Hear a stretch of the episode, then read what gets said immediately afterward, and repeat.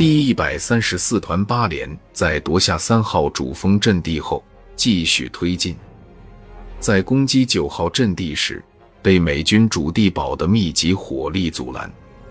这个主地堡是以一块巨石掏空建成的，由于角度制约，十五军曾集中十多门火炮轰击，也未能将其摧毁。苗族战士龙世昌带着爆破筒冲了上去。就快要接近地堡了，一发炮弹在他身边爆炸，左腿齐膝被炸断，但他仍顽强地向地堡爬去。终于爬到了地堡前，将爆破筒从射击孔中插进去。地堡中的美军马上又将爆破筒推出来，龙世昌在向里推，双方僵持着。龙世昌用胸脯死死顶住爆破筒。就在这时，爆破筒爆炸了，地堡与他一起在火光中消失了。八连城市收复九号阵地，从另一个方向反击的第一百三十五团六连，经过大半夜的血战，攻占了六号、五号阵地，伤亡殆尽，再也无力向前推进了。二营代理参谋长张广生率领五连二排赶来，作为二梯队，继续攻击。这才夺回了四号阵地。当攻到零号阵地时，这一个加强连只剩下十六人。张广生叫通师部，直接向师长崔建功报告。崔建功厉声命令：八连已占领主峰阵地，如果你们攻不下零号阵地，天一亮，敌人就会以此为依托反扑，必须不惜一切代价拿下零号阵地。零号阵地的美军凭借着由四个地堡组成的子母堡竭力抵抗。张广生和六连连长万福来将剩余人员编成三个小组，实施连续攻击，但三个小组伤亡殆尽，还是没能完成任务。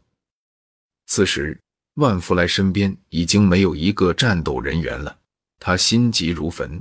跟随张广生的营部通讯员，原来也是六连战士的黄继光和六连通讯员吴三阳、肖登良一起请战。张广生立即将这三人编成一组，指定黄继光为班长，去完成爆破任务。黄继光什么也没有说，带着两人就向前冲去，并不像后来报道中的还说什么豪言壮语，那纯粹是杜撰。因为在军情如火的紧急情况下，行动才是最重要的。六连指导员冯玉庆和排长钟仁杰用机枪掩护三人向地堡冲去。这三人果然机灵，交替掩护，很快炸掉了两个子堡。但吴三阳牺牲，肖登良重伤，只剩黄继光一人了。他继续向主堡跃进。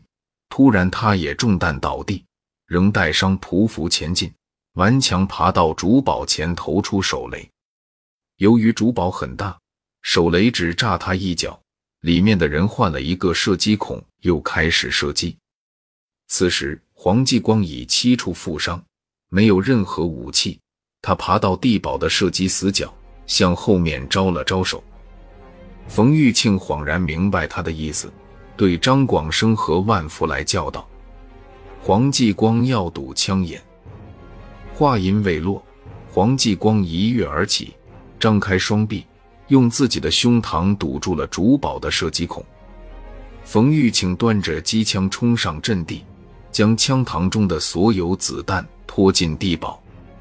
至此，上甘岭五百九十七点九和五百三十七点七高地全部阵地。被尽数夺回，以黄继光、赖发军、欧阳代言和龙世昌等人为代表的广大忠勇将士，用生命和血肉所谱写的辉煌，也永驻十五军和志愿军的史册。而十五军刚刚恢复阵地不过一个多小时，天就亮了。